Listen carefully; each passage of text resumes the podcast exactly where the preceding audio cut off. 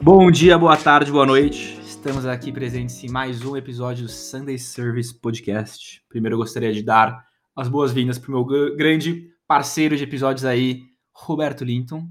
E também dar as boas-vindas para o nosso grande convidado de hoje, Fabrício Dardes, que antes de começar o episódio lembrou muito né, prontamente que a gente se conheceu há três meses atrás. né, a gente nem trabalhava junto ainda, ele é um grande parceiro de trabalho, um grande amigo fora do trabalho também.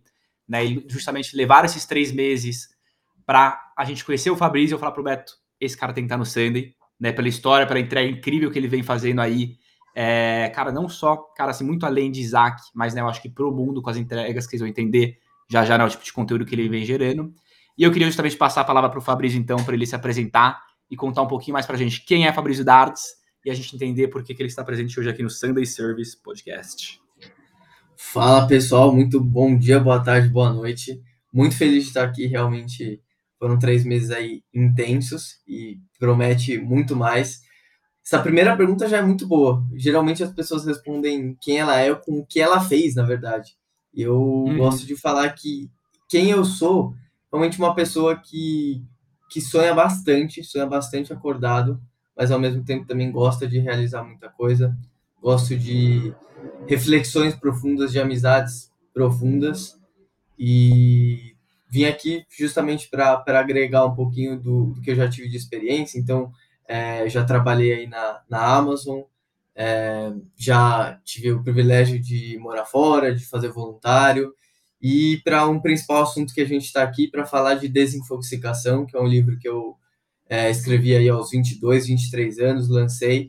E foi um projeto de maior sucesso assim que eu tive em termos pessoais, porque foi o, o projeto que, que me transformou assim como pessoa para estar aqui hoje com vocês. Boa, sensacional. E Beto, quer dar alguma mensagem inicial pro pessoal também? Ou continuamos aqui? Não, era só pra falar. Fala galera, beleza? Tudo certo? E só, o- só essa primeira resposta do Fabrício já diz um pouco, né? De como você pegar uma pergunta simples como quem, quem é o Fabrício e você já olhar com uma lente diferente. Foi muito dessa reflexão que me deixou tão interessado para bater esse papo com ele. E o livro dele é uma aula aí que daqui a pouco a gente vai entrar em, em, em detalhe mas é muito dessa pegada mesmo de você pausar, dar uma, dar uma inspirada e ver tudo que você faz com uma lente diferente. Acho que é muito louco. Boa, perfeito. E aí, Fabrício, para a gente começar aqui, antes da gente falar propriamente né, do livro, Desinfoxicação, é, vamos falar do processo dele, né? Eu acho que assim, a primeira questão que a galera deve estar se perguntando é assim, o que, que é essa palavra que eu nunca ouvi na minha vida? Né, ela me remete a algumas palavras que eu conheço, né? Justamente, pri- principalmente na a desintoxicação, mas por que essa troca do T pelo F? O que, que é a desintoxicação? Como que surgiu esse termo? E quando? Né? Quando que veio essa epifania para você criar ele? Legal, bacana.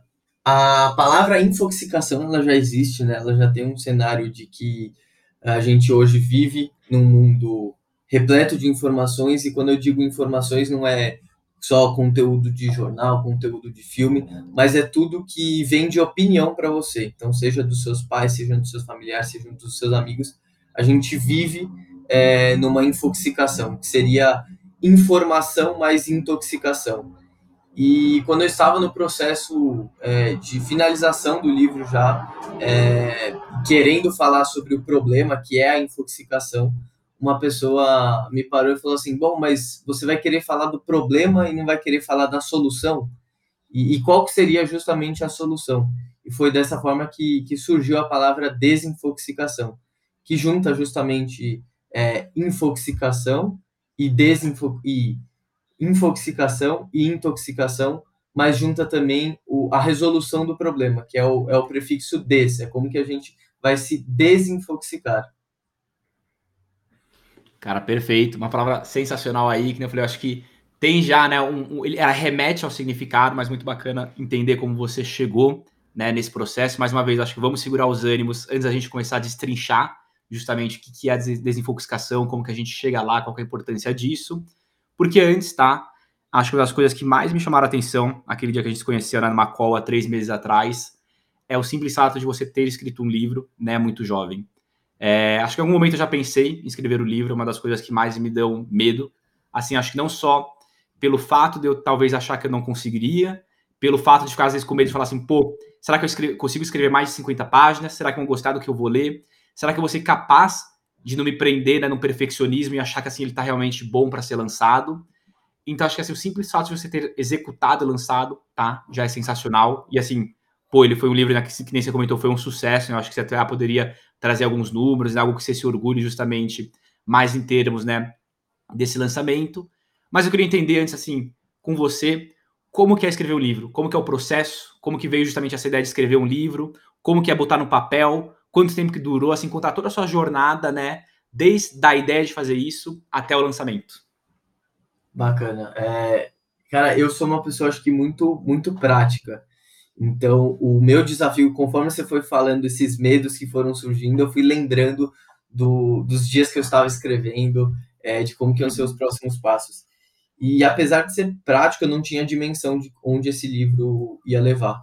É, num primeiro momento e até hoje, o, o livro é, foi escrito muito para eu me libertar, para eu conseguir tirar todas as informações que estavam na minha cabeça.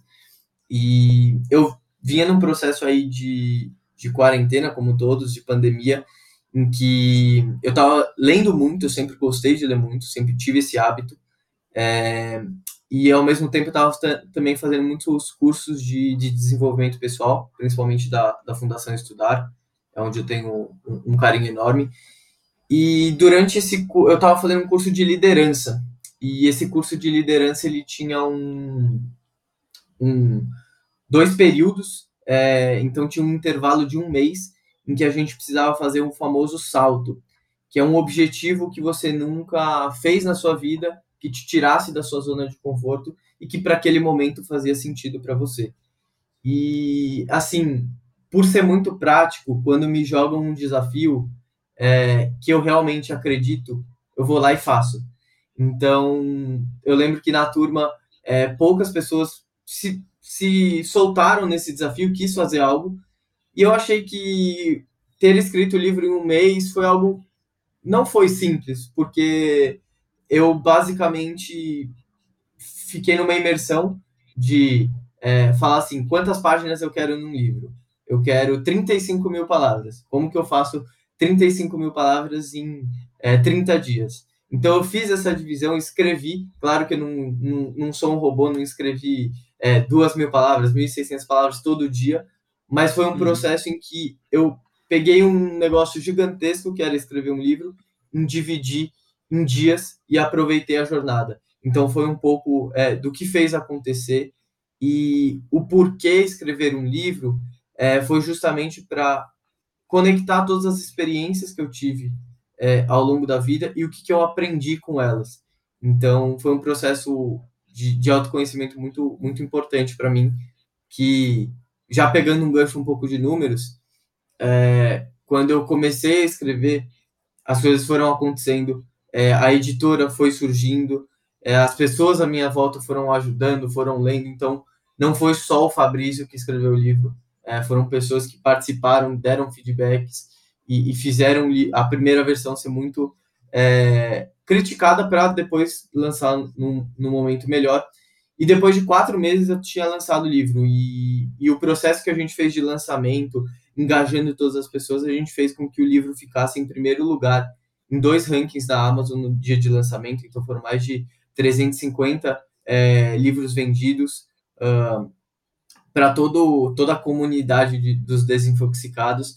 Então foi um projeto aí que me deixou é, muito feliz e eu não esperava quando você me parasse assim, que nem a gente comentou. Três meses atrás a gente estava conversando sobre o Isaac e hoje a gente está gravando um episódio.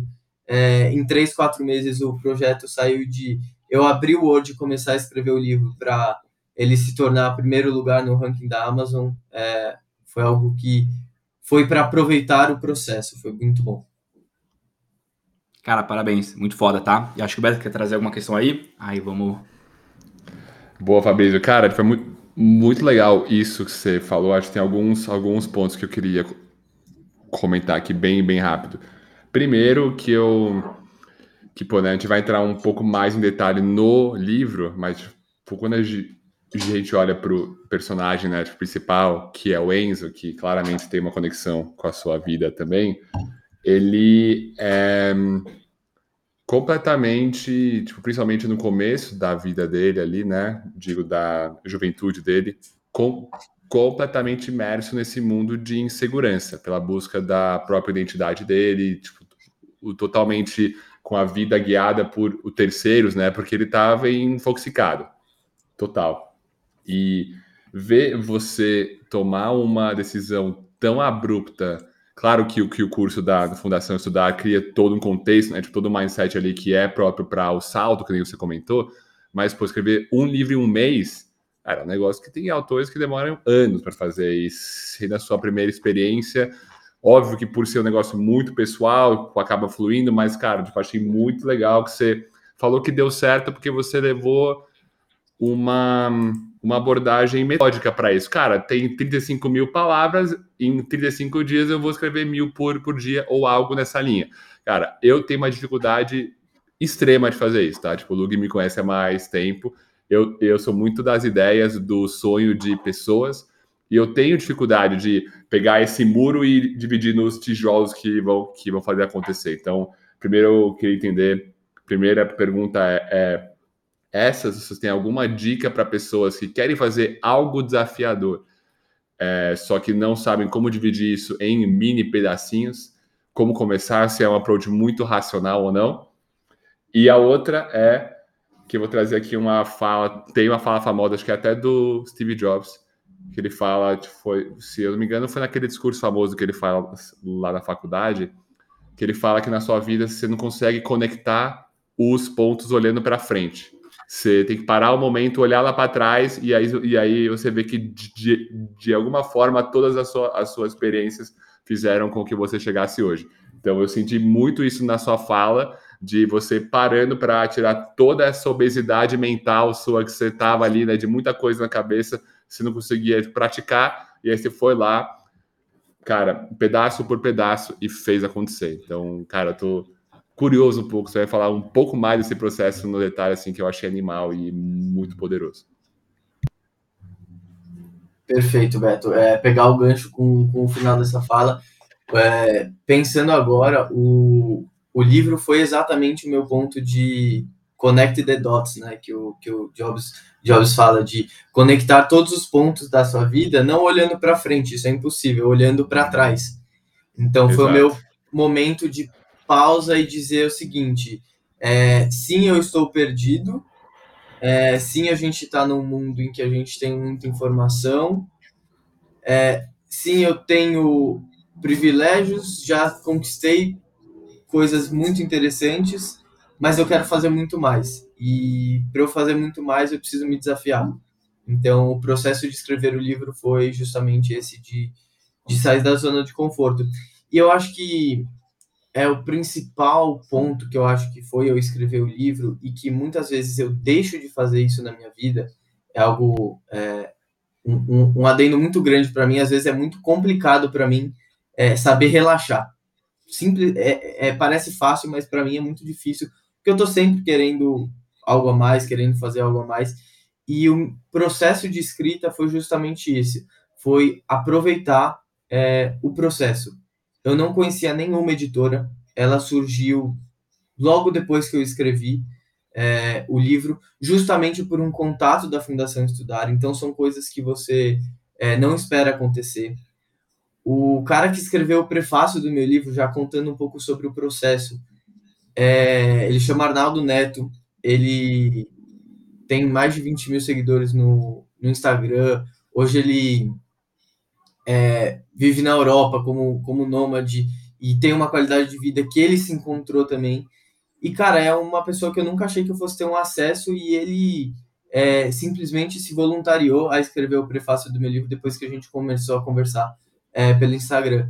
E eu nunca imaginei escrever um livro, nunca imaginei que eu ia ter uma editora para me apoiar, nunca imaginei que eu ia ter um prefácio de um cara que é, realmente me identifico. Então, é, quando eu comecei, por que, que eu estou falando isso? Porque quando eu comecei a escrever, eu estava sozinho, estava apenas querendo é, escrever algumas coisas que eu achava importante para mim, e eu não tinha dimensão do que ia ser o resultado. E às vezes a gente espera é, já saber qual que vai ser o resultado. Então, meu conselho do que foi durante esse processo, para quem quer tirar qualquer projeto do papel, é, é aproveitar o processo mesmo, é curtir as pequenas vitórias, é aprender muito nas pequenas derrotas e continuar. A gente estava falando fora aí do, do das gravações de, de, constância, então eu acho que é o que vai levar é, cada um aí um pouco mais, mais longe da, das outras pessoas. E, e Fabrício, só explorando né, uma última questão justamente desse processo né, de criação do livro, que nem eu comentei, eu acho que em algum momento eu vou querer me lançar né, nessa jornada, nesse desafio. E eu queria entender também assim um pouquinho mais como que funciona essa relação com a editora, né? Então assim, você comentou né, que você por a partir de um contato né, da Fundação Estudar acabou descobrindo ela, tem justamente uma seletiva, eles julgam o seu livro, eles interferem no seu livro, como que é esse apoio, né, até que momento que eles entram justamente na sua escrita e na sua ideia, né? E eu queria entender um pouquinho mais como que foi esse processo, né? Como é que funciona aí até o lançamento né, do livro, por exemplo, na, na bancada de uma livraria. Boa, Lug. É, primeiro ponto, se você quer, você vai escrever um livro e eu já te falei que a gente vai, vai te ajudar nessa. Vai ser muito legal. É, o ponto que é o seguinte, hoje eu acho que a gente tem perfis diferentes, então a gente tem que analisar. Bom, é, cara, ninguém me conhecia em termos de escrita, então será que compensava eu bater na porta, sei lá, de uma editora gigantesca e falar, ó, oh, lê aí meu livro? De novo, a gente está falando de um, um, mundo em que você quer saber as coisas em 30 segundos. É, então, eu procurei uma editora que fosse me dar o suporte que eu precisava para lançar o primeiro livro. O que, que eu quero dizer com isso? a editora Haikai, ela é uma editora familiar, em que ela te dá todo o suporte para você é, ter uma correção boa de livro, é, para te ajudar toda na parte de arte, para te ajudar tudo na parte de divulgação, para fazer todo o processo que não é para o autor fazer. O autor já escreveu o livro. Então, acabou é, casando muito o perfil do autor e o perfil da editora. Então, acho que esse foi o principal. Uhum. Eu não, eu sinceramente não fui atrás de outras, porque eu sabia que ah, já tinha, já pelas conversas que eu tive, é, era o casamento perfeito, e realmente foi. É, então, o meu perfil foi: ó, eu entreguei o projeto para eles, é, eles me passaram o, o valor do projeto para eles, o que, que eles iam fazer, o que, que geravam de valor, e a partir disso a gente criou é, um, uma conexão em que cara, eles não precisavam divulgar meu livro é, de forma gratuita, eles divulgaram, eles não precisavam fazer um monte de coisa é, de ajustes que eles fizeram, de, então eu, eu fui uma pessoa que reli meu livro quatro, cinco vezes e eles é, continuaram editando e eles falavam, oh, geralmente a pessoa só dá para ortografia ali para ler e, e faz uma primeira revisão e joga. Então, eles tiveram um trabalho também muito, muito carinhoso. Então, assim, a partir do momento em que o seu está, você tem que entender o seu estágio e quem que pode te ajudar nesse seu estágio. Para mim foi a editora Haikai, foi uma editora familiar que poderia me dar todo esse acesso, todo esse suporte para um primeiro livro. Brisa, Haikai, já já o bata aí na porta. e, porra, vocês já estão acostumados, né? A gente sempre fala que é a última pergunta, mas sempre surge mais uma pergunta. Cara, eu acho que essa daqui ela já se vincula um pouco mais, tá? A questão da desinfoxicação, a questão da coragem, a questão de justamente você se libertar de tanta informação e ser fiel a você mesmo. A última coisinha que eu queria estar tá prometendo que essa última pergunta de processo é como que funcionou a sua cabeça no sentido de entender que em alguns momentos esse livro era para você, mas em algum momento também era para outras pessoas. Então você se pegou questionando, pô, será que eu boto uma página a mais? Será que essa pessoa não vai ler? Será que tá grande? Qual que é o tamanho do livro? Será que tem muita página? Como foi justamente esse duelo mental? Porque mais uma vez, cara, eu acho que é um processo muito forte para você de descobrimento, né? Eu acho que foi assim que ele começou. Mas chegou algum momento que você começou a se questionar: será que as pessoas vão ler? Será que elas vão ler até aqui? Será que elas vão entender? Então, como foi esse duelo mental, né, de fazer algo para você ou para outras pessoas até chegar no resultado final? Cara, foi muito boa pergunta e, e, e foi um desafio muito grande, porque acho que respondendo uma pergunta que já ia surgir, que o, que o, que o Beto também já, já me fez, é, o livro ele não é uma, uma autobiografia, mas Uhum. todas as, as histórias que aconteceram com o Enzo, de certa forma, aconteceram comigo ou com pessoas à minha volta. E por que, que eu falo isso? Porque está justamente atrelado à, à sua pergunta, Lug, de certa forma de, pô, se eu escrevo uma, uma biografia, Uhum. é, cara, eu dou acesso a todas as pessoas a, a saberem basicamente tudo sobre mim. E eu sou uma pessoa que, é, de certa forma, sou bem reservado. E, e escrever um livro e expor e estar tá falando aqui no podcast é um desafio grande, é um desafio bem legal para mim. É, então, acho que colocar em cada capítulo, em cada experiência que o livro vai mostrando, é, conselhos, experiências, como que foi o desenrolar, foi a forma como eu enxerguei de, bom, eu tive determinada experiência, é, o que, que eu tirei de proveito dessa experiência, o que, que as outras pessoas podem tirar. Foi esse o fluxo do livro. É, cada capítulo é basicamente um, uma história, um período de, de momento da vida do Enzo, em que é, o que eu aprendi e o que as pessoas podem levar como, como aprendizado. Foi esse o processo aí. Cara, sensacional. Gostei bastante da Mindset. Pessoal, já fica o convite aí para vocês lerem também o Desinfoxicação. Cara, é uma história de, de identificação super bacana. E aí, então, vamos falar da Ditacuja. Antes, eu só queria saber se o Beto tem mais alguma questão sobre essa questão de processos, para a gente passar aí para falar da desinfoxicação em si.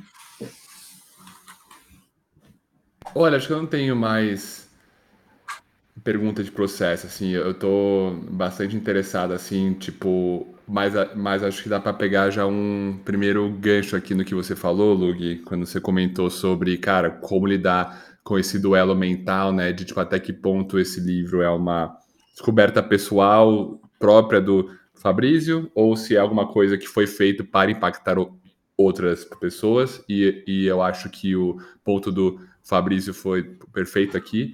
E eu acho que está bem claro no que é o Enzo, entendeu? Porque acho que crédito pro Fabrício aí pela habilidade nessa escrita, que o Enzo era muito maior do que ele nesse sentido. Ele para mim ficou claro que era um retrato dessa geração. E você deixou isso muito claro em vários momentos. Eu até peguei alguns pontos aqui de que eu até queria ouvir a sua visão, né, Fabrício, porque eu entendo que o livro faz um tempinho, não tanto assim mais, faz alguns meses, enfim, anos que você escreveu, e eu mais queria entender um pouco da sua opinião, já conectando com o conceito da tipo, desinfoxicação em si, o que, que você acha desse mundo ainda, entendeu? Na, porque na perspectiva do Enzo, cara, tipo, a gente está num mundo 100% imediatista, que pouco sabia sobre si mesmo, mas que queria deixar a sua marca no mundo. Cara, eu adorei essa frase. Tipo, a, a, é, um, é um struggle eterno ali de cara. Tipo, eu nem sei o que eu quero, mas ao mesmo tempo eu quero tá na capa da, da, da, revista, eu quero ser famoso, tipo, eu quero deixar o famoso impacto, né? Sem saber o que isso se, se, se, significaria, né? Então, acho que é muito de, cara, como que, como que você enxerga isso se você ainda vê o mundo dessa forma? E, e eu acho que já é um bom primeiro passo aí para a gente falar sobre o tema central do livro. Cara, é, eu não sei se eu vou brisar muito no começo da, da resposta, mas eu acho que, que no final vai, vai fazer sentido é, para fazer uma reflexão sobre a nossa geração. É, os nossos avós, eles viveram num período é, em que o mundo estava em guerra. Então, a mentalidade era de sobrevivência. Os nossos pais, eles viviam num mundo em que os pais deles é, estavam com sequelas de, de guerra, em termos de mundo, falando não que invariavelmente nossos pais, é, nossos avós estavam em guerra ou não, mas o mundo sente isso. É, e os nossos pais, eles começam a construir uma segurança. Eles, a vida deles é pautado na segurança, em com, casar, em ter uma família, em ter um patrimônio e ter a segurança ali. É, não importa se era um emprego dos sonhos ou não, era um emprego que dava estabilidade. E por conta disso, por toda a sustentação que, que vem através dos nossos pais, a gente vem numa geração mais livre, uma geração em que já tem essa segurança, o medo de guerra, o medo de falta de algo é um pouco mais distante, é em termos de percepção de mundo. É, a gente, de novo, aqui é, somos privilegiados também de, de, de, ter uma realidade diferente, mas a gente vive num, numa sensação em que a gente é muito importante e por ser muito importante a gente é, já tem que ter com 15 anos, 18 anos de idade um propósito muito claro e, e ser é, apenas feliz e ser apenas é, fazer aquilo que a gente gosta. E eu acho que tem algumas é, preocupações muito grandes nessas é, falas em que a gente às vezes não teve uh, tempo de jogo suficiente, vamos dizer assim, para descobrir o que realmente a gente gosta. A gente não levou paulada suficiente para descobrir o, o que a gente não gosta e o que, que a gente errou.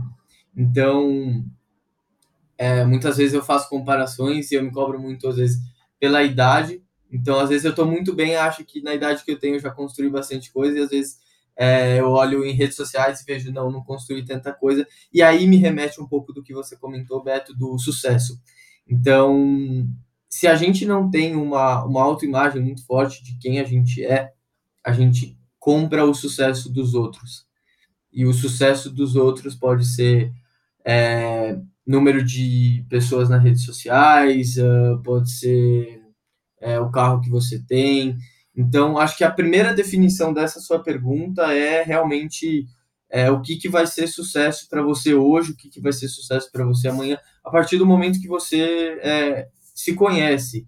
Então, acho que a descoberta do Enzo foi exatamente isso.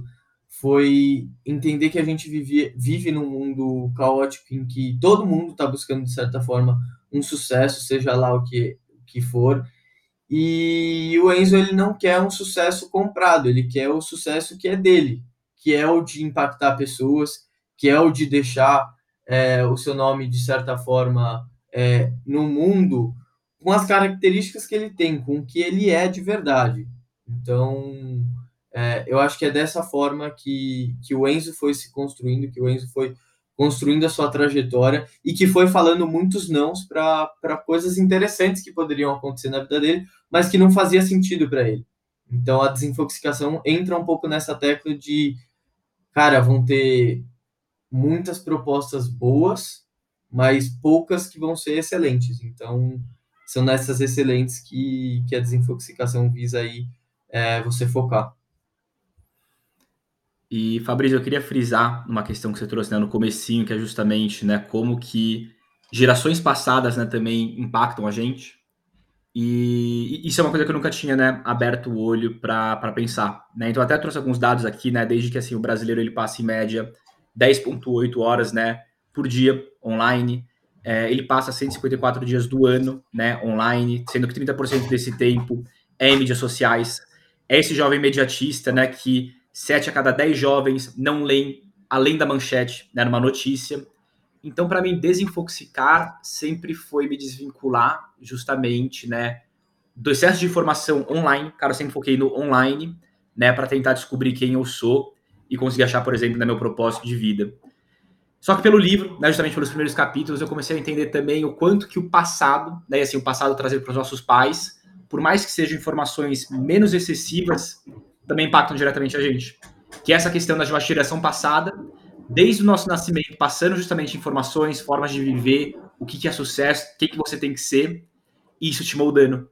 Cara, então é uma esquizofrenia total, né? Porque assim, você no presente tá sendo constantemente, cara, não tô criticando, né, a, a, a educação que nossos pais nos dão, mas sendo influenciado por essa mentalidade do passado, que teve que passar por um momento de sobrevivência e vai justamente passar isso para você, ao mesmo tempo sendo bombardeado com excessos de informação que estão constantemente ficando no futuro, e você aqui no presente, né, completamente sendo espancado por tudo isso, tentando descobrir quem você é no meio de tudo isso, né, para justamente descobrir o que é sucesso, qual que é o seu propósito, quem você quer ser, né, em meio a tanta coisa. Então acho que uma das coisas que mais, né, que nem, pô, reforçando, abriram minha cabeça, é que a desinfoxicação também às vezes é olhar para trás, ver quem é você, né? Tipo, moldar a partir disso e se desvincular, né? Não só justamente sair desse excesso de informações online. É, E é aí, isso Léo? mesmo. É, é bem isso mesmo.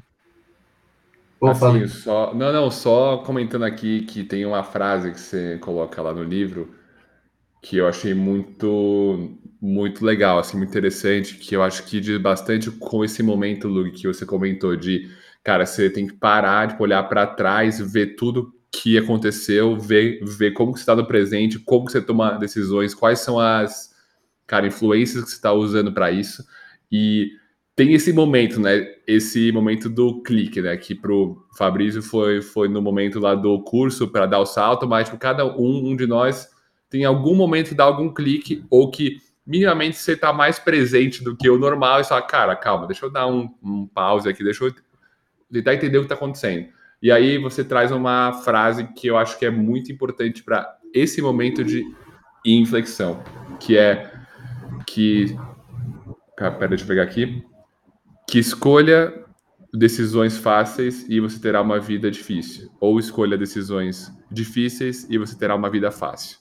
Eu acho que é muito, de novo, batendo aqui, mas na filosofia dessa coragem, que, cara, você tem que ter literalmente coragem para para saber quais dessas das propostas que você comentou, né, são as excelentes. Porque, pô, eu vou sair, eu vou ter uma namorada, eu vou jogar videogame, eu vou, cara, eu vou, vou pra praia, eu vou descansar, eu vou ver minha série fa- favorita, ou eu vou parar um mês e vou escrever um livro, sendo que eu vou ser muito mais feliz daqui a seis meses, um ano, ou para minha vida inteira. Como você criar o hábito, por isso que é muito difícil e precisa de co- coragem de quase que sofrer um pouco no curto prazo ou saber que não vai ser tão ótimo agora, só que vai ser muito melhor depois. Né? Então, tipo, um pouco de tipo sacrificar o prazer instantâneo para um prazer muito mais duradouro num segundo momento. E é uma coisa que eu acho para mim esse é muito do dilema da nossa geração, do que é muito do que o Luke falou por, por todas essas cara, influências. E é, e é muito porque a gente, tipo, até como você coloca lá, lá no livro, tem o seu lar, assim, tem a sociedade como uma chupeta, né? Cara, tipo, a gente tá chorando, cara, fica no seu lar, vai pro Netflix, faz alguma coisa. Você tá sempre ficando quase que dormente para suas dores, para suas ansiedades, para os seus medos. E você nunca lida com eles cara a cara, né? Você nunca toma essa paulada para você crescer e poder evoluir junto. Então é quase que a gente chegou para os jovens, né, para o pessoal que é até mais novo do que a gente e liberou um cassino assim, quase que a gaveta de tipo, bebidas, falar, olha, caso você fique triste, pega aí. E é o seu celular. E essa vida de tipo co- comparação com os outros e nunca tá fiel à sua própria identidade. Difícil, difícil. Não é Inclusive, não. eu queria reformular uma, uma, uma frase clichê, que eu fiquei brisando agora enquanto o Beto estava falando isso, né? Que a, a gente sempre fala né, muito sobre a coragem de não agradar os outros. Só que eu acho que tem que ser uma coisa ainda mais interna. Tem que ser a coragem de não agradar você mesmo. Cara, você não vai se agradar indo pra academia todo dia, você não vai se agradar justamente, né? Se expondo justamente essas questões, né? A frase que o Fabrício trouxe, né? Tomando escolhas fáceis, vai uma, ter uma vida difícil, mas tomando escolhas difíceis, você vai ter uma vida fácil. né? Então acho que tem que ser uma coisa muito mais interna, de a coragem de não se agradar, sair da zona de conforto, entender que assim o que é fácil não necessariamente é bom, para justamente né, encontrar o seu verdadeiro eu, que eu acho que é, é muito, né? Eu acho uma conexão muito forte que a gente tem aqui, né? Nós três, e, e de formas diferentes, por metodologias diferentes, é, estarmos nessa busca, né? De no fim das contas, estar no presente e descobrir quem você efetivamente é, né? Para justamente conseguir chegar nas suas verdades, no seu conceito de sucesso e conceito de felicidade. Eu quero adicionar alguns comentários de foram muito bons. É, o, o Beto gosta muito do, do, do Simon Sinek e eu acho que a gente pega um gancho muito grande dele é, quando a gente pensa o seguinte: tá, as nossas escolhas vão determinar de fato é, os nossos resultados é, e as escolhas vão ser difíceis, sim, mas o ponto dessa questão de escolha difícil ou de escolha fácil, é justamente o, o que o Lug falou de prazer imediato ou prazer de longo prazo. Isso não significa que o curto prazo ele vai ser doloroso. Basta você saber aproveitá-lo, saber aproveitar a jornada. Então, o Lug deu um exemplo de exercício físico. Cara, é, eu sinceramente adoro fazer esportes, é, que principalmente de competição, enfim. E academia não era uma coisa que para mim fazia sentido. É, a partir do momento em que eu percebi que é, ter uma vida saudável, ir na academia, é, ia me fazer viver melhor no dia a dia e, consequentemente, mais no longo prazo, e eu quero viver muito, me deu um porquê. Me deu um porquê e, cara, não importa se é legal ou não fazer academia, se é legal ou não puxar ferro. Cara, isso me traz outros benefícios a mais do que o se é legal ou não. Então, tem um ponto muito muito nítido nessa questão que eu acho que é muito forte a gente querer só, só fazer coisas é, legais e não ter uma base aí por trás. E, e, é bizarro, tá, Fabrício? Eu queria complementar. É, daqui a pouco a gente vai entrar justamente né, naquelas quatro áreas que você traz no livro e na desinfoxicação, mas como tudo se complementa. Então, assim, o fato de você se exercitar menos te dá também um controle emocional menor. Um controle emocional te dá justamente né, um poder de estar menos no presente, é, estudar menos, então assim, o seu, seu, intelectual acaba justamente ficando defasado. O seu intelectual defasado te torna também emocionalmente né, mais vulnerável. E você estar mal né, emocionalmente te torna justamente né, menos apto a acordar cedo, ter uma disciplina para ir na academia, se alimentar melhor. E aí, cara, é bizarro como literalmente tudo se complementa, né? E assim, uma pecinha fora desse xadrez de justamente, né, quando você encontra seus pilares e que te fazem funcionar bem no dia a dia, podem justamente, né, te botar num ciclo vicioso, onde cada vez fica mais difícil de você sair e recomeçar, né, justamente para entrar nessas quatro áreas que te levam, né, para essa questão né, do seu estado zen ou seu estado de estar bem com você mesmo. Pegando o gancho justamente é, nisso, Lugue, acho que a nossa geração teve mais tempo para refletir que é, essas quatro áreas elas estão sempre em em conjunto, elas não são separadas, ela não é uma, uma parte do seu corpo, elas estão em conjunto e a gente vai discutir sobre isso. Mas só retomando o ponto que você falou do da influência dos pais e familiares, enfim, só para deixar bem claro que acho que é, a gente aprende muito é, com, com as pessoas é, mais experientes. É, o único ponto é que tem um termo é, na pós que eu estou fazendo que é esteira, é, esteira de merda geracional, ou seja, basicamente você pegar a, a, as crenças, as, as merdas que, que fazem e se transformar em adubo.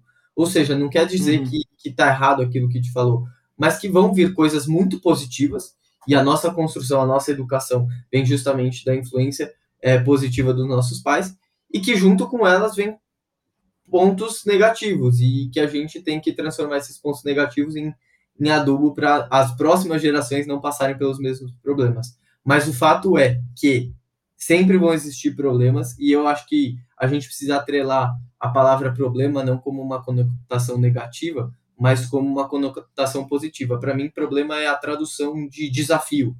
Então, a gente vai na vida ter séries de desafios, é constantes desafios. Então, você nunca vai ter uma vida sem problemas. A não ser que você aceitou aquele problema que você tem e não resolveu ele mais. Aí você realmente estacionou na vida e, e você aceitou aquele único problema como seu que não vai te deixar avançar. Então era esse ponto que eu queria também comentar. Boa, perfeito. E aí, Beto, quer trazer uma questão? Ou posso partir para a próxima pergunta aqui? Eu acho interessante quando vocês colocam, sei lá, bastante peso na questão dos conselhos, da criação dos nossos pais e de tipo toda essa dependência histórica aí que a nossa criação leva. E eu concordo que ela é super importante. Eu sinto que nos últimos dois a três anos que eu venho me desinfoxicando aí das minhas esperanças uh, uh, antigas, digamos assim. E, e tem uma frase que eu gosto muito de um cara que chama Naval, que é um cara. Sonho seria bater um papo com ele, um cara bem famoso aí. Que ele fala que basicamente, se você pede co co co conselhos, suficientes, tudo se cancela e vai a zero.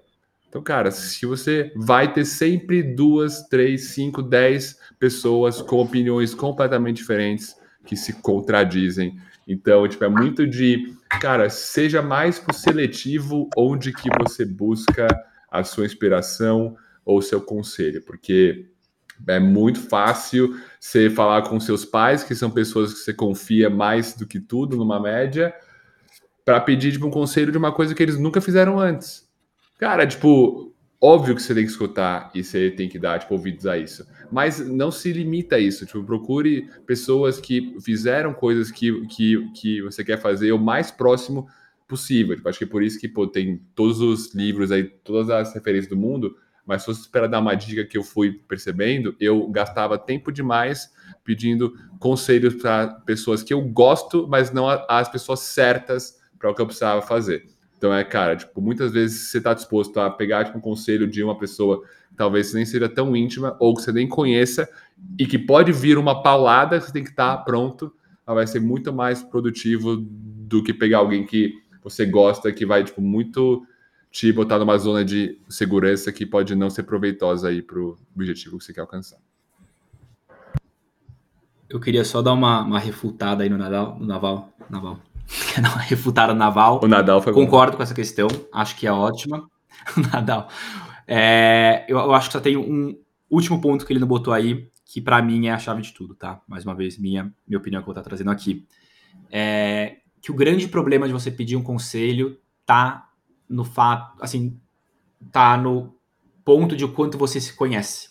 Então, se você se conhecer o bem o suficiente para entender o seu caminho, entender o que é certo, entender o que dá errado, o quanto você quer arriscar, cara, não importa se for uma pessoa que não conhece do assunto, se for uma pessoa que conhece muito do assunto ou que é muito bem sucedida no assunto. O que vai fazer você diferenciar, né, do, e, e saber extrair o que, que é bom e o que, que é viés e o que, que não é bom, o que, que é uma barreira, o que, que é uma opinião, é o quanto você se conhece e o quanto você se conhece sobre tal tema, né? Então acho que a grande questão tá, né, no bom conselho e no mau conselho, enquanto você se conhece e é confiante né, no seu caminho para saber usar né, o conselho. Então acho que não tá na quantidade de conselhos e sim às vezes no momento que você tá para estar apto a receber um conselho, né? Porque senão você pode ser 100% enviesado, você pode ser completamente arrogante ou você pode estar tão alinhado com você mesmo que assim, um conselho, você pode rir dele, você pode entender ele, você pode extrair 100% dele, pode extrair uma parte, um conhecimento, né, algo do tipo. Então, acho que isso é o que define tudo, né, quando você vai receber ou pedir um conselho. Perfeito, eu só é, quero reforçar com, acho que um exemplo prático do que vocês é, disseram.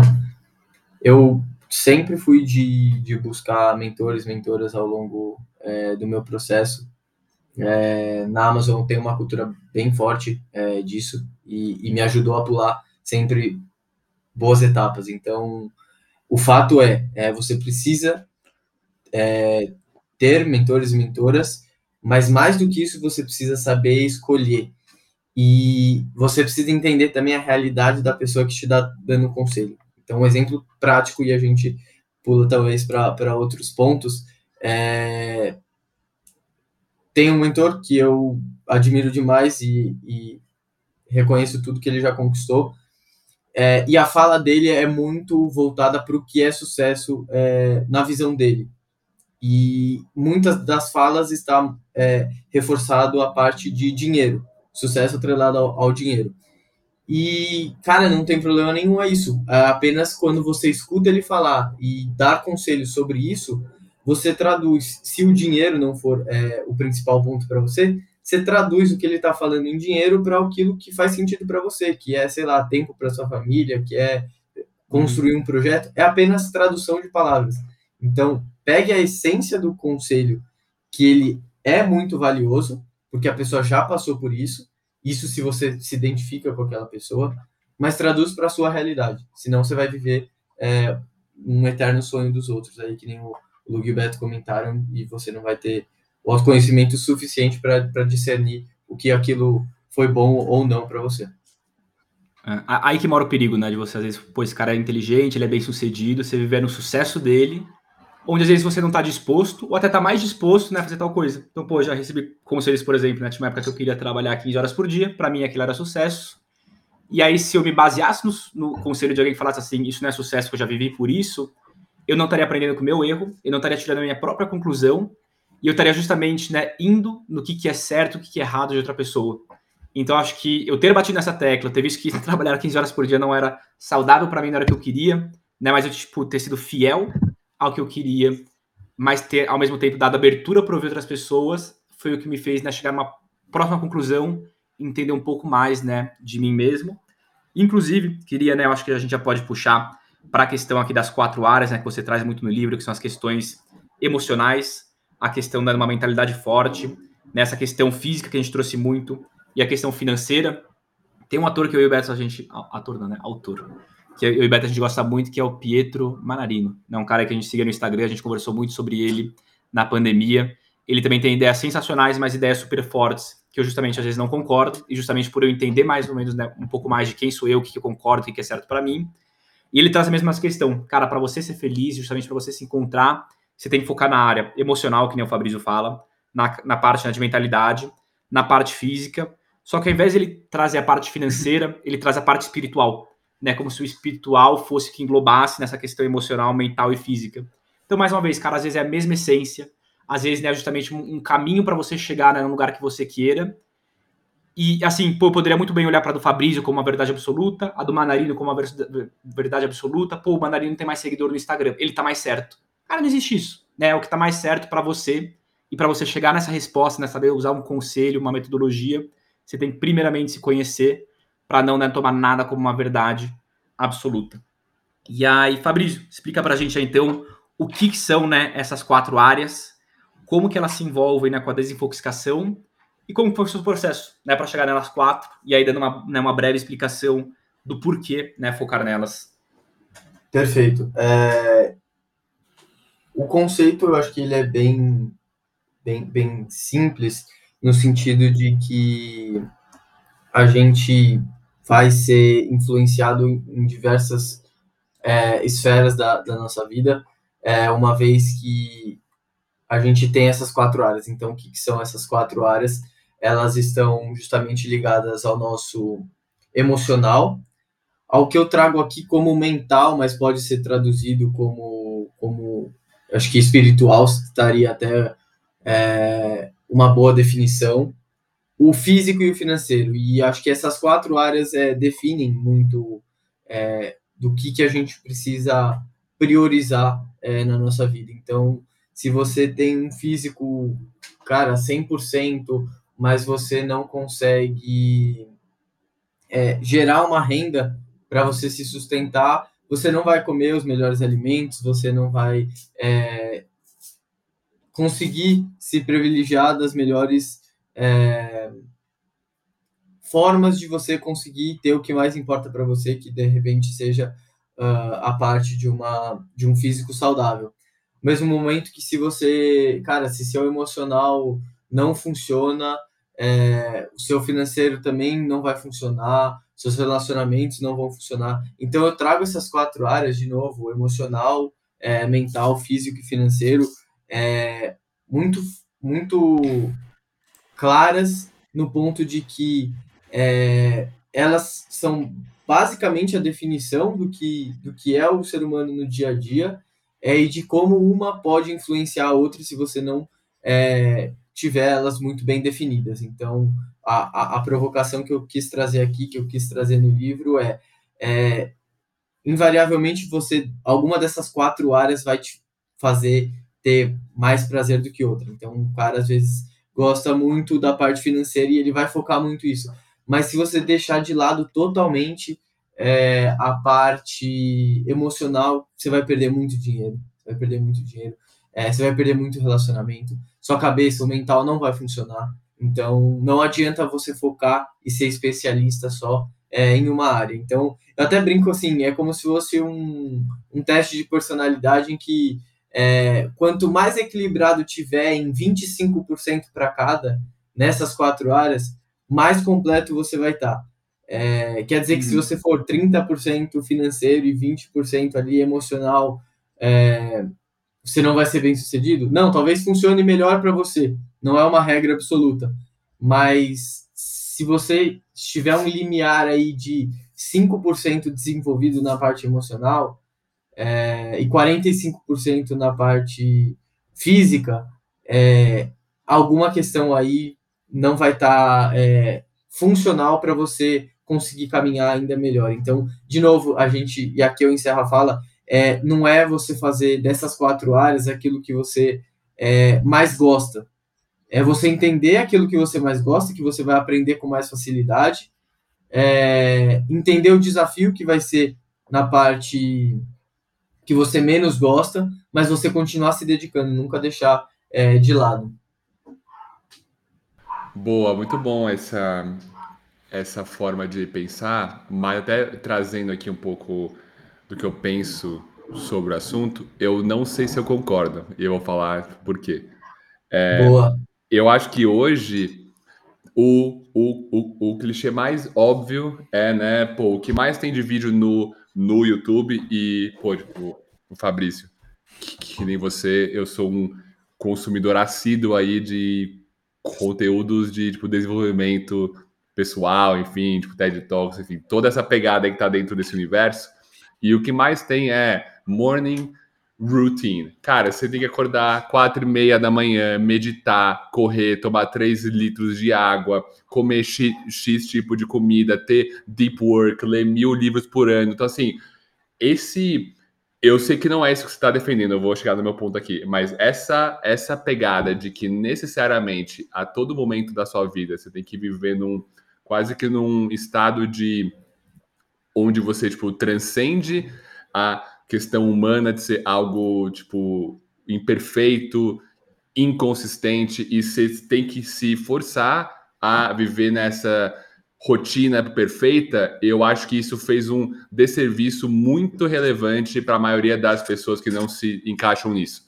E aí eu vou dar o um exemplo tipo, do que eu acho que mais encaixa com a, com a minha visão desse tópico. Eu concordo com os quatro pontos, por tipo, isso eu concordo, e sim, nenhum deles pode estar no zero, 100% alinhado, você não pode estar tá, tá tá 100% bem se está 100% errado com a sua saúde, com a sua questão financeira, com a sua questão espiritual, mental. Óbvio que você sempre tem que estar tá evoluindo nesses quatro pontos e eu estou totalmente alinhado com isso. Porém, eu sinto que são muito fases da vida. E eu tô um pouco mais longe desse 25% que você coloca. Cara, eu sinto que tem vezes, bicho, que é o momento da vida que eu vou abdicar um pouco da minha saúde e eu vou trabalhar que nem um maluco porque eu preciso fazer acontecer. Ou que eu tenho algum objetivo pessoal físico, cara, eu quero fazer uma maratona, tipo, eu tô com alguma doença que eu tenho que curar, que eu, que eu tenho que mudar, cara, eu vou ter que trabalhar para isso. Eu, eu vou dar o um exemplo, enfim, mais próximo meu da questão da gagueira. Cara, era uma coisa que eu tinha que vencer e que eu dediquei assim seis meses da minha vida quase exclusivamente para isso. Eu, eu, eu, eu não estava tipo preocupando com mais nada tipo além disso. Então eu acho que é mais uma questão de eu sinto que é mais um tipo espectro dependendo do momento de vida que você se encontra. Eles sim são os quatro pilares, enfim, tipo, que nem o Lug comentou, né? Cada um tem os seus, mas acho que não tem muito como fugir disso, né? mas era mais uma provocação aí, eu não sei se você concorda, mas eu acho que é mais tipo momentos de vida e eu acho que como, tipo, ao mesmo tempo que cada personagem, cada pessoa tem o seu estilo, não é todo mundo que vai ser balanceado. Tipo, talvez numa média para o Lug a parte espiritual seja 40% e a parte, sei lá, física, emocional seja menos, ou vice-versa. Tipo, acho que que nem quando você, você, você escolhe seu personagem lá do Mario no Mario Party, que tem um que é um pouco mais lento, mas é mais forte, cara, tipo, acho que tem o seu, tem o seu espaço ali para cada um ter um, ter um pouco da sua, da sua individualidade na escolha dos seus pilares e na porcentagem, na porcentagem, no percentual que você aloca neles. É isso. Perfeito, a fala tá tá 100% correta, Beto. E quando eu faço a provocação dessas quatro áreas, é porque eu vejo muito que grande parte das pessoas não tem a, a consciência dessas quatro áreas. Então, o primeiro ponto de a gente ter a consciência que essas quatro áreas existem é, e que a gente precisa fazer com que elas existam, e, de novo, é, estar num processo de desenvolvê-las a todo momento, é, é super importante. E o, o momento da nossa vida ele vai ser crucial para determinar qual que é a área mais importante para o momento. É igual a que a gente estava falando de foco. Com certeza vai ter sempre uma, uma das quatro áreas que vai ser o foco. É, que aí a gente vai de, dedicar mais energia, porque é o resultado que a gente quer no momento. É, mas também, de novo, você precisa de muito autoconhecimento para entender que, bom, esse é o período, e é o, o, período que eu me encontro agora, esse é o período que eu me abdico de é, muitos pontos em que eu considerava uma vida saudável para poder é, concluir as atividades que eu quero concluir, é, principalmente no trabalho, porque eu sei que para mim é o momento mais importante que eu tenho agora. Nunca estive tão motivado a trabalhar é, num projeto como estou hoje. Então, isso é muito claro para mim. Assim como quando foi o período de, de escrever o livro, cara, não, tudo bem, a gente estava em período de pandemia, só que eu não, não fazia mais nada além disso. Então, aquilo se transformou no, no, num projeto que era foco total. Então, vão ter momentos da vida em que, quando você não tem um foco principal, não tem problema nenhum, que é o que você vai ter, é, estar com tempo para desenvolver essas quatro áreas, mas você não pode, acho que o, a mensagem principal que a gente concordou aqui é que a gente não pode nunca denigrir essas quatro áreas e não pode também fazer delas é, uma regra única. Então, a gente concorda, concorda discordando ou discorda concordando. Então, é tá isso. certo. Boa. Eu queria, eu queria trazer só um, um, último ponto aqui, tá? E muito em cima da, da palavra que vocês trouxeram várias vezes, né? De abdicar. Cara, acho que essa é a única questão que a gente tem que tomar cuidado, tá? Acho que, pô, mais uma vez, a gente tem, cara, uma idade semelhante, a gente tá na mesma empresa, a gente tem né, um histórico de vida, né? De onde a gente veio muito parecido. E, querendo ou não, a gente pensa muitas vezes, né, da mesma forma. E assim, do mesmo jeito que já passou pela minha cabeça, pô, todo mundo sabe, né? Não vou falar a palavra vício, mas a afeição que eu tenho por cripto. Já passaram muitas vezes na minha cabeça, cara, eu vou trocar tudo por um ano, no sentido de eu não vou correr, dando minha alimentação, vou comer mais rápido, vou trocar né, muitos estudos, às vezes, tipo, sobre meditação, que às vezes eu tenho uma brisa, para cripto, meu foco vai ser 100% cripto durante né, um ano, e depois eu volto a me regular, né? Pô, eu vou abdicar de X coisas em prol de outra. E por mais que isso faça sentido, por mais que pareça racional, por mais que pareça que a gente está no controle, né, e assim a gente consiga justificar, ou infelizmente eu não tenho tá, o dado exato. É, mas foi uma pesquisa da Harvard Business Review que eles trazem como às vezes é muito mais eficiente você dedicar, sei lá, seis horas para trabalho e duas para família e uma para um hobby do que você dedicar nove para trabalho, né? Então, por mais que a gente ache que a gente está fazendo uma puta escolha, vou abdicar de tudo, racional, eu que decidi, eu tô no controle, nem sempre a gente tá, né? Eu acho que assim, pô, a gente nunca vai encontrar o equilíbrio exato. Sim, vão ter momentos na nossa vida que a gente vai ter que, né, justamente sacrificar certas coisas, trocar uma pelas outras, mas eu nunca acho que tem que ser nessa mentalidade de abdicar porque você não tá efetivamente no controle, né? Mais uma vez, cara, se você se exercitar uma hora por dia, você meditar meia hora por dia, caso você goste, caso você passe uma hora por dia, sei lá, no fim de semana com sua família, com certeza, você trabalhar sete horas vai ser muito mais produtivo do que você trabalhar, às vezes, 10 horas só focado nisso. E você tendo focado 10 horas porque você botar mais tempo, parece que você está no caminho certo e tendo mais produtividade, né? Então eu só trago esse ponto, né, de tomar cuidado com a questão de abdicar, porque mais uma vez acho que todo mundo aqui pensa muito parecido dessa forma, né? E parece que a gente está fazendo a decisão certa. E nem sempre, nem sempre a gente dedicar mais horas para algo é produzir mais, né? Uma questão. E o Beto tá aí? Não, acho que ele deu uma saída. Então, bom, aí. Eu vou responder então é, essa, essa pode, colocação. Pode, vou, vou, vou cortar e pode, pode mandar bala aí. É, não, acho que faz super sentido. É, é questão, de novo, de, de escolhas que a gente vai fazer ao longo dessa, dessa trajetória e só lá no final, que nem o Beto comentou, do, do conectar os pontos que a gente vai entender é, se fez sentido ou não as nossas escolhas, e com certeza não, não vão ser todas que a gente vai ter acertado. É, mas o ponto é isso, sim, eu, eu sou bem dessa filosofia de que sim, é, se você foca só em. É que assim, não é o, o focar só em uma coisa, porque isso para mim continua fazendo sentido. Focar naquilo que, que, que é o seu principal objetivo. Só que dentro desse focar no principal objetivo, tem coisas que você precisa fazer fora dele que vão ajudá-lo. Então é esse o principal uhum. ponto. que é o que você trouxe. Então, cara, você sair para correr é, depois de um dia exaustivo de trabalho não é prazeroso, é muito mais prazeroso você ficar deitado no sofá e consumindo qualquer tipo de conteúdo. Só que é nessa corrida que você, cara, que seu corpo vai se sentir melhor, que vai ver luz, que vai ver ter alguma conexão humana aí no meio, que você vai ter alguma outra ideia, algum, algum outro desafio que você vai clarear um pouco do seu objetivo principal. Então, eu acho que é essa provocação final que você traz que faz super sentido.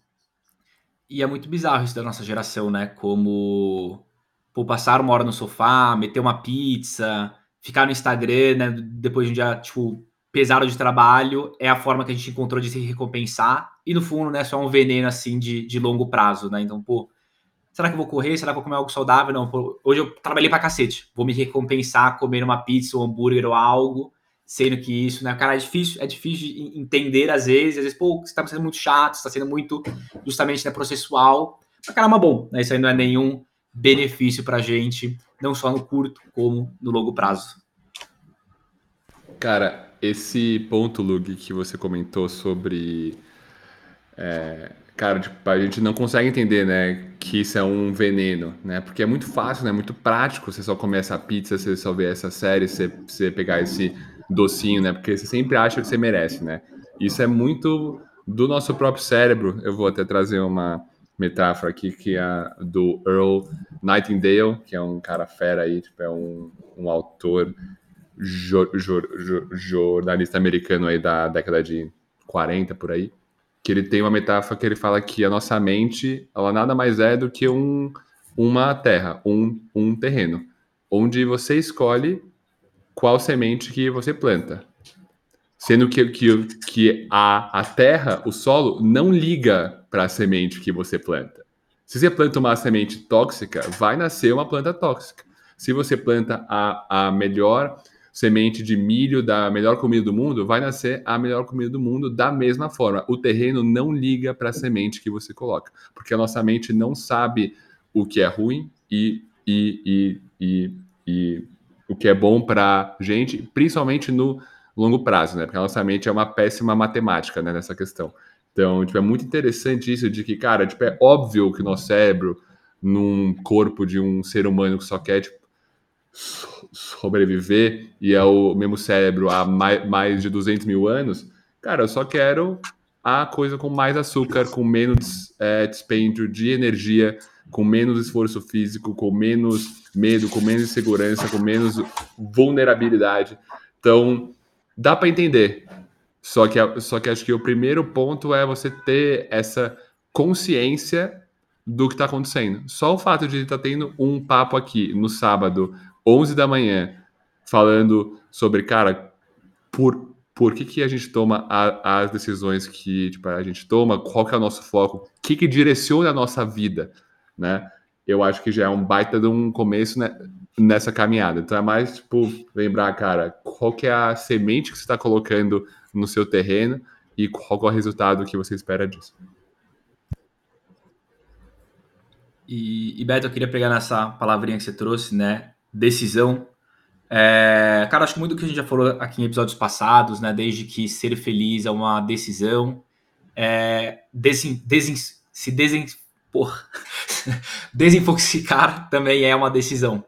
É, e acho assim, diferentes pessoas vão tomar essa decisão, vão ter esse entendimento né, em diferentes momentos de vida. Que nem eu comentei, cara, para mim, me desinfoxicar tinha um, um, significado diferente do que o Fabrício né, apresentou pra gente. E eu acho que é ok, né? Eu acho que assim, cada pessoa vai encontrar o seu significado, o seu objetivo. E eu queria entender de vocês, tá? É, quando que vocês tomaram essa decisão de falar assim, pô, eu vou me desintoxicar, estou né, intoxicado com algo e eu quero justamente sair disso. E o porquê? Porque, assim, qual foi o grande clique, né, a grande virada de chave para vocês, para vocês tomarem essa noção, né, justamente tomarem conhecimento sobre isso. Talvez, assim, se vocês quiserem comentar também um pouquinho do processo de vocês e o porquê vocês escolheram isso. Assim, qual era o objetivo que vocês tinham em mente para se justamente desintoxicar? Fabrício, manda bala. É muito boa essa pergunta, porque acho que ao longo desses últimos períodos eu tive vários processos diferentes de, de me desinfoxicar.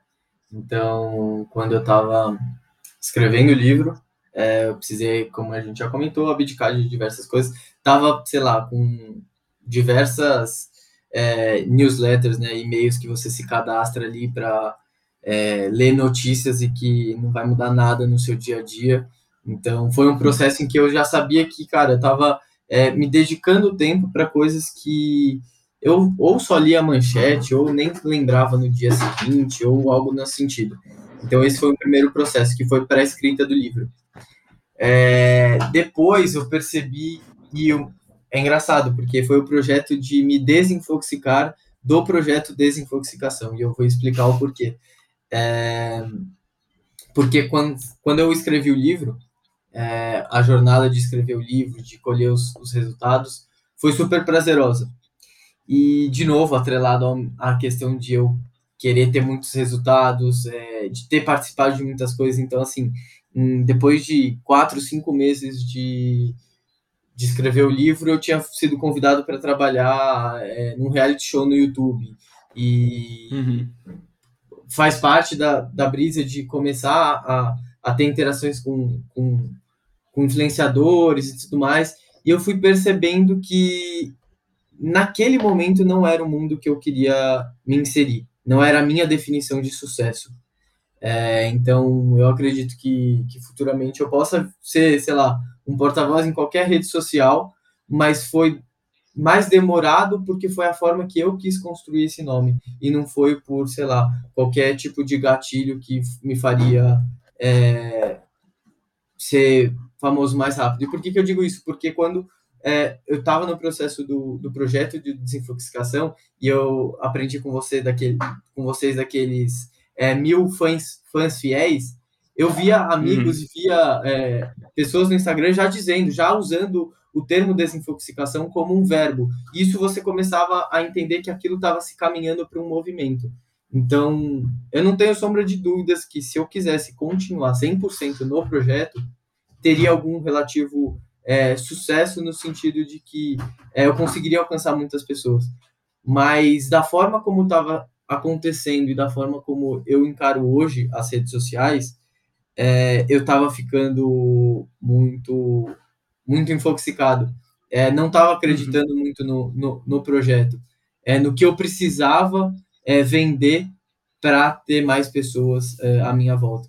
Então, esse foi um outro segundo processo muito difícil de, de desinfoxicar, que é, bom, eu vou, de certa forma, não parar com o projeto, porque a gente está aqui hoje discutindo justamente sobre isso, ele é vivo, as pessoas podem comprar a qualquer momento o livro, podem discutir comigo a qualquer momento o livro, mas eu não, não vai ser o meu 100% de tempo focado nisso, porque eu sabia que tinha outros projetos e o Isaac com certeza é o principal deles, que no momento de vida para mim faria mais sentido. Então, foi o processo mais difícil. Eu fiquei, cara, uma semana é, apenas com o meu cachorro na, na praia e falando assim: eu continuo, não continuo, continuo, não continuo. E a partir do hum. momento eu parei de querer, sei lá, postar todo dia, escrever todo dia, enfim, foi um processo aí é, complicado em que a, a, decisão foi justamente do é, qual que é a minha definição é, de sucesso e o que, que eu quero fazer no dia a dia. Então, é, foi um pouco esse processo. Nem sei se eu fugi muito da pergunta, mas eu achava que eu precisava comentar sobre isso. Não, cara, tem que fugir da, da pergunta, não. Isso aí é sua, sua resposta pessoal, tá mais que dentro aí. Boa. É... Para voltar para a pergunta aqui um pouco, se eu me recordo bem, foi qual foi o momento, né? Qual foi o clique para começar a colocar né, desinfoxicação nas nossas vidas. E só um pequeno parênteses aqui para o. Qual, é, qual, foi o clique e o que, que você espera? Tipo assim, para você, o que, que é se desinfoxicar? Assim, qual que é o resultado final? Onde você espera chegar com isso? Boa, boa. Só um parênteses bem rápido para um ponto que o Fabrício trouxe, que é a questão de, pô, você não queria que a, o projeto desinfoxicação e o Fabrício fossem a mesma pessoa. Tipo assim, sabe, você só, só seria conhecido por isso, você só ia viver disso, o seu projeto é só esse. E eu te, cara, tipo, entendo muito, porque você é muito maior do que o projeto, né? Tipo, ele é parte de você, mas não é o todo. E tem um exemplo aqui de um cara bem famoso, chama Tim Ferriss, você já deve ter ouvido falar dele. É um dos maiores, tipo, podcaster do mundo, enfim, fez a, tipo, aquele livro lá, o Four Hour Work Week, e ele tipo, comentou muito que ele escreveu esse livro em do, 2003, se eu não me engano, e tinha passado 10 anos e a galera só tipo atrelava ele ao cara que fez aquele livro. E ele falava que era o maior estresse da vida dele, porque ele queria falar de vários outros temas, tipo assim, ele, ele era muito grato porque foi tipo best-seller da New York Times, etc.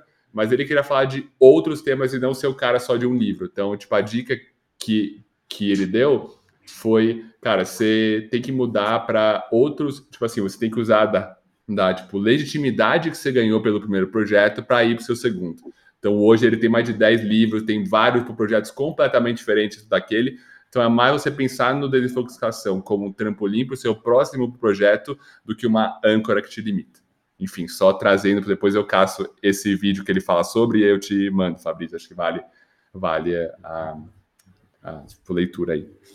É, bom, sobre o meu ponto de tipo, desinfoxicação, eu, eu tenho duas visões sobre, tá? Eu acho que tá talvez o momento que eu mais re, recente que eu acho que tem a ver com o tema e que eu tomei uma decisão indo contra quase todo tipo de conselho que eu, que eu, que eu recebi foi quando eu saí lá da Ambev para fazer parte do Isaac, ser uma das primeiras pessoas para criar o Isaac. É, acho que foi a decisão da minha vida profissional, com certeza a mais, a, a mais difícil, disparada, sair de uma das maiores empresas do Brasil logo depois do programa de trainee, que é uma baita de uma avenida de crescimento, para em busca de um sonho de 10 pessoas que tinha tudo para dar errado. É, é, é até um pouco do seu caso, né, Fabrício, e, e do caso lá do Enzo, enfim, né, acho que se relaciona bem, mas, cara, foi um momento muito pivô, assim, na minha vida, muito, muito desafiador, que eu não dormia aí umas duas semanas, eu não fiquei com a minha cachorra lá na praia, mas, assim, eu, cara, foi, foi um momento ali super crítico, e foi aí que eu percebi que foi, foi, foi, muito daquele ponto que eu falei com vocês antes, de, cara, tipo, cuidado um pouco o peso que você dá para os conselhos das pessoas, né? Tipo, eu concordo com o Luke, que no fundo, se você se conhece, você sabe qual é o caminho que você tem que ir, mas, cara, tipo, a gente é muito novo, né? A gente tá nesse processo de autoconhecimento também que vai com o tempo, então é bom também você ouvir, pelo menos, pessoas para saber, né, um pouco de qual deve ser o caminho. Mas eu ouvi muitos meus pais até alguns amigos, depois que eu fui ver que eu estava pedindo conselho para pessoas que me amavam, que era muito importante, tipo, ouvir a voz deles, mas que nenhuma delas tinha feito esse pulo que eu ia fazer agora. Então eu estava tava perguntando para para minha mãe como escalar uma pedra, sendo que ela nunca tinha escalado uma pedra. Então assim, cara, então eu fui buscar pessoas ou referências que tinham feito isso e foi muito importante para mim, mas, cara, no final foi eu que, cara, apertei o botão e decidi pular. E graças a Deus que eu fiz isso, uma das melhores decisões da minha vida, mas foi nesse momento que eu percebi, cara, para você ser fiel ao que você quer, você tem que abafar todo esse barulho, toda essa interferência, todo esse, toda essa informação, essas opiniões que acabam influenciando. Então, para mim, eu diria que esse clique foi, foi no momento que eu tive a coragem de tomar uma decisão por mim mesmo, mesmo que fosse custar a minha carreira, minha reputação, como que eu ia falar isso para os meus amigos, para todo mundo que estava em volta de mim. Foi um momento bastante único e que, graças a Deus, deu tudo certo. Então, o primeiro clique foi nesse momento. Mas o que eu acho mais importante, na verdade, que eu percebi, tipo, logo depois dele, que desinfoxicação, para mim, é um processo diário, não é um clique. Ele é quase que um awareness, é um modo de viver ali diário que você faz com outras pessoas. Tipo, cada vez que seu amigo te pergunta, e aí, como tá o podcast? Parou já? Já começa aquela zoeira. Já começa, cara, tipo, toda vez que tem um negócio assim, é o momento que você fala, que você para e pensa, o para que que eu tô fazendo isso? Qual que é o meu objetivo? Se eu tô fiel a minha identidade que eu tô no momento, aos, aos meus valores, aos meus pilares, então é muito de constantemente você estar tá reavaliando as suas decisões é, para garantir que elas estão coerentes com as suas ambições. É isso. E aí você conseguir abafar todo o barulho em volta, todas as opiniões, todos os julgamentos constantemente, porque é difícil pra caramba, difícil pra caralho tá aqui. Toda vez que eu o gaguejo aqui, que tipo, aliás, hoje foi bastante. Eu, eu já fico puto, eu já me julgo, cara, tipo, eu tenho que melhorar, tipo, eu tenho que tomar mais cuidado, tipo, eu vou ser julgado, a galera vai achar ruim, vai sair do Spotify, vai parar de ouvir, olha, cara zoado. Isso é sempre, cara. Então, tipo, a gente tem que saber como que você abafa essa voz e dá mais voz para o progresso, para o próximo passo, para os seus ideais, para sua filosofia, e com isso tenta ter uma vida um pouco mais leve, um pouco mais feliz. Mas para mim é isso. Boa, Beto, definição perfeita e acho que pega um gancho do que é a essência da palavra mesmo, né? É que a desintoxicação ela é algo que você tem que estar se alimentando todo dia e até mesmo é, evitar desafios que você mesmo se coloca no sentido de te colocar para baixo, de fazer se comparar. Então, é, é, basicamente, já que eu não respondi a outra na, na, na primeira pergunta, e eu só eu viajei mais, é, desinfoxicação é basicamente o processo em que você entende é, a definição na essência de quem você é e da importância das escolhas que você vai ter é, no momento. O que, que você é, precisa parar de escutar à sua volta e parar de escutar internamente para você conseguir ficar em silêncio e conseguir é, escutar uma única voz, que é, o, que é a única voz que você precisa. Então, esse é o processo de definição de, de para mim. Perfeito. E muito brisa aquilo que você falou, Fabrício, que não é só você se desinfoxicar ao seu redor para efetivamente estar alinhado com você mesmo, mas às vezes de você mesmo. Né? Às vezes você cria uma ilusão, você cria uma narrativa onde você está se enganando, você não sabe onde você quer chegar, cara, realmente não vai ter assim nenhuma né, energia ou informação externa chegando em você, mas é uma decisão você com você mesmo, né? Mas eu acho que assim para você chegar nesse estágio, você precisa passar pelo primeiro estágio de desinfoxicação, que é né, se libertar dessa questão externa, descobrir quem é você, se botar nesse trilho e de certa forma, né, tá constantemente se alinhando, se regulando para ver se assim, pô, é aqui que eu quero estar, tá, aqui que eu quero dedicar meu tempo, é, é, esse sou eu atualmente, né? E tá justamente alinhado a essa questão. E, pessoal, é, a menos que alguém tá, queira trazer mais alguma questão aqui do livro, alguma questão de reflexão, eu ia falar para a gente já começar a caminhar tá, para o final do episódio, a gente deixar né, justamente uma reflexão, uma mensagem final, né, até um conselho para quem está ouvindo aqui nesse né, episódio do Sunday. Então, antes que não comentei, né? Alguém quer trazer mais alguma questão, mais algum tema para a gente conversar?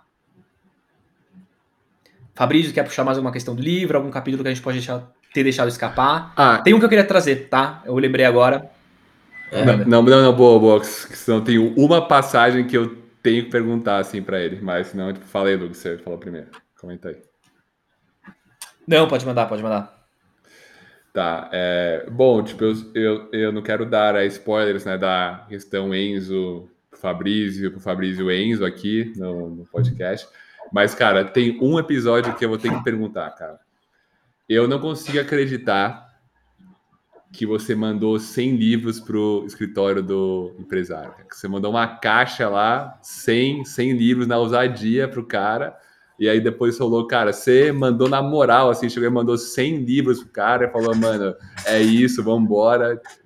Cara, tipo, assim, porque se for real, velho, eu paguei pau absurdo, assim, falei, cara, é isso, é, é tipo, é isso que falta, essa, é, essa é a vibe. Mas, mas eu queria ouvir, assim, tipo, era a única passagem, assim, que me, que me impactou muito, assim. Cara, é, acho que foi a melhor pergunta de todos, porque remete um pouco do que a gente falou, né? É, o que, que a gente cria, assim, no livro como mundo ideal e o que, é, de fato, aconteceu. Então, assim, é, o capítulo que fala sobre o reality show, é, eu criei ele e ele depois veio acontecer de fato. Eu participei de um como é, nos bastidores ali de um reality show. E para isso acontecer, eu tinha criado, né? O Enzo tinha enviado esses 100 livros. E não aconteceu da forma como foi escrita, que foi os 100 livros. Mas eu posso dizer que eu fui até a empresa é, sem convite, é, conheci uma pessoa lá dentro que por algum motivo eu achava que eu ia encontrar no dia. E eu fui com 12 livros, não com 100, mas com 12 livros.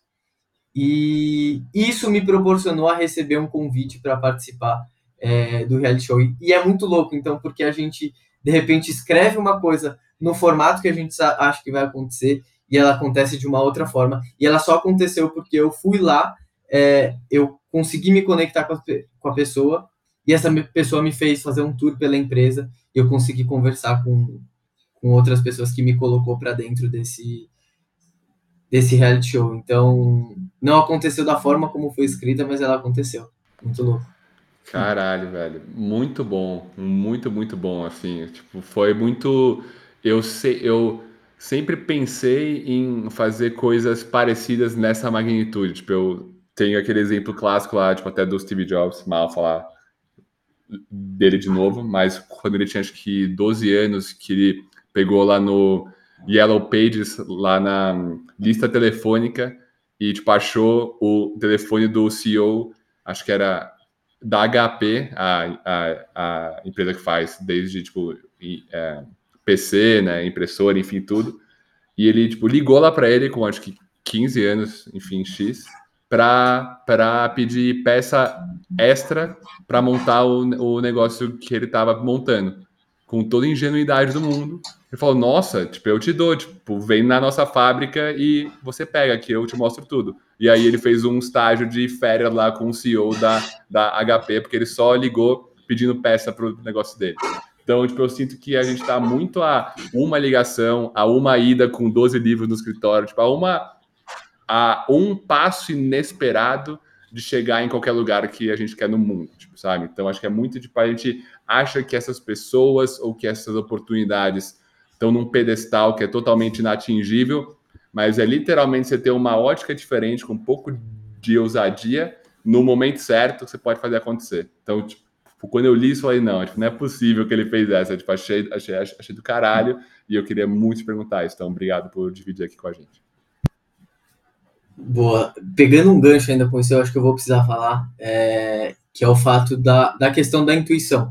É, eu não sei como que acontece, qual que é o processo, eu sou muito racional para isso, mas eu, eu realmente acho que, que tem uma questão de intuição absurda, assim. É, esse foi um exemplo, e, cara, eu não sei se eu contei para vocês, mas o meu primeiro dia é, no Isaac, no escritório, foi uma sexta-feira e assim, não tinha o, o, o porquê eu ir, foi na primeira semana, tinham falado que era para ficar de home office tranquilo. Eu simplesmente fui e eu cheguei e, e, eu falei, ah, eu acho que eu vou levar um livro.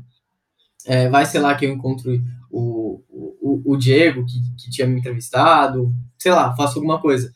É, no fim, eu não levei o livro, mas a minha intuição era, vai ao escritório. Eu fui ao escritório é, quem foi a primeira pessoa que me abre a porta é, do escritório, é, que eu não tinha o cartãozinho, foi o Davi. E não só isso, como tinha tanta pouca gente no escritório na sexta-feira, que a gente, que todo mundo do escritório se reuniu para almoçar junto. Então eu almocei com o Diego, almocei com o Davi. É, a gente conhecia um pouco mais ainda da empresa no dia, simplesmente por escutar alguma voz assim que dizia, cara, vai para o escritório, é, leva um livro. Eu escutei parcialmente, porque eu sou teimoso, então eu só fui para o escritório. Mas é, fica aí uma, uma reflexão do, do, que é o desintoxicação, né, Lu? Que é o que a gente acabou de falar. Cara, se eu tivesse com uhum. tanto barulho à minha volta é, e não tivesse escutado aquela vozinha interna, não, não teria rolado essa, essa experiência. Boa, perfeito, perfeito. E aí, Fabrício, acho que você queria também trazer né, um último capítulo. Eu queria trazer um que é, é bem menor, tá? Bem mais micro, assim, mas eu sei que me marcou muito. Eu acho que é uma mensagem paralela, tá? Que vai ficar nesse podcast, que é aquele do poder do bom dia, né? Que você justamente trouxe para quando você fala né, bom dia para a moça do, do ônibus, ela para, né? E para o Enzo. E aí, mais uma vez, eu não sei se ocorreu né, na, na vida real ou foi para o livro, mas que ela justamente para e fala, pô, você foi a primeira pessoa que me falou bom dia, né? Parece que as pessoas justamente esqueceram de fazer isso isso é uma coisa, tá, que eu descobri ano passado. Não descobri, né, mas assim, acho que entrou na minha cabeça, a partir de um amigo do, do Isaac também, o Gilbert, o quanto, né, que isso faz diferença na vida de alguém. Você chamar alguém pelo nome, você chamar por um bom dia, e o quanto, né, que essa questão é forte. Não consigo atrelar a nada da desinfoxicação, mas eu queria trazer aqui, né, acho que é uma mensagem que tem que chegar sempre em todo mundo. Boa. É, eu go- gosto de trazer isso que sim, de fato aconteceu. Esse é, relato 100% verídico. Ah, você foi falando, eu lembrei do, até da, da cor do ônibus, da cor laranja do ônibus. Então, Uhum. é, foi legal. E acho que o ponto que eu queria é, só, só reforçar, de novo, a gente tem realmente percepções de mundo parecida. A gente hoje está é, trabalhando numa na mesma empresa, vendo uma- de realidades bem parecidas. E, e acho que a gente teve o mesmo desafio, Beto, de, de sair também de uma grande empresa para um novo desafio. E a reflexão que eu quero deixar é que, assim, a gente, por mais que foi um desafio muito grande, é, a gente tinha muita segurança por trás, é, seguranças básicas que a gente às vezes não dá conta, é, de ter uma casa para morar, de ter uma sustentação básica ali, de que Perfeito. No, no pior dos casos seria um, um desafio ali de carreira, mas não seria um desafio de sobrevivência. Então, a gente também ter, essa noção é, do lugar que a gente está, para onde que a gente quer ir e, e ajudar as pessoas que podem possivelmente querer estar onde a gente está, é uma posição que a gente é, se coloca não como só privilégio, mas como realidade. Então, acho que era uma última mensagem que eu queria deixar. Muito bom ponto. Obrigado por, por ter colocado. Importante demais.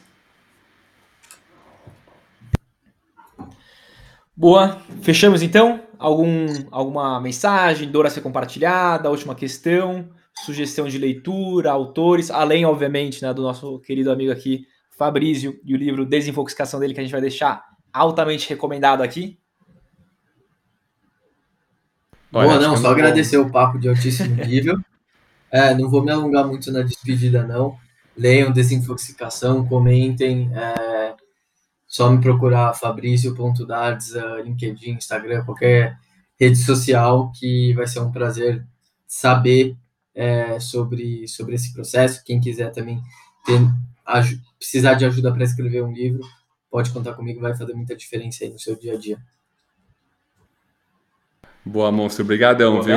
Tô, não, só, só, só agradecer essa fera aí que eu conheci faz pouco tempo, mas que já é uma pessoa super relevante aí, tipo, que eu gosto demais e que eu quero ter por perto sempre. Então, brigadão aí pela, cara, pela troca, pela honestidade, pela pô, pelo momento, assim, acho que já vale mais do que qualquer outra coisa, acho que é um baita aprendizado, pô, de te conhecer mais pelo livro, tipo, eu sinto que eu já sou íntimo, assim, só, tipo, pela troca, assim, acho que é um negócio muito legal, então, parabéns, juro, tipo, acho que é um baita trabalho, é um baita do achievement e tem, cara, tipo, eu só tiro o chapéu, assim, que você é uma pessoa que eu, que eu, que eu, que eu, que eu admiro e que eu acho que você puxa a fila para muita coisa que eu acredito, que eu quero fazer, tipo, acho que a gente tem um propósito minimamente parecido. Então, cara, eu sinto que não vai ser a primeira vez que você vai estar aqui no Sunday, não é a primeira vez que a gente vai estar fazendo coisa junto. Então, tá, cara, foi um prazerzaço e conta comigo aí para o que você precisar sempre. Boa, que nem eu comentei pro Fabrício, né? Tava predestinado já esse Sunday para acontecer. Cara, meio do ano passado, um amigo como o nosso veio falar pra gente chamar o Fabrício, mas o Sunday ele tava justamente entrando nesse período de pause dele. Demorou, né, uma call com o Fabrício para ele vir falar sobre Isaac, para depois um mês ele no Isaac, para esse Sunday aqui já acontecer. Então tem muita química para rolar, né? Teremos Fabrício novamente aqui em futuros episódios. E é isso então, galera. Espero que vocês tenham aproveitado, tenham gostado desse episódio de hoje. E que né, a gente sempre fala, né? Se desinfoxiquem, né? Justamente se encontrem aí para né, conseguirem atingir esse grande estado zen de felicidade e sucesso que cada um deve encontrar nessa jornada. Boa. Boa, boa. Massa, hein? Curti demais. Fechamos?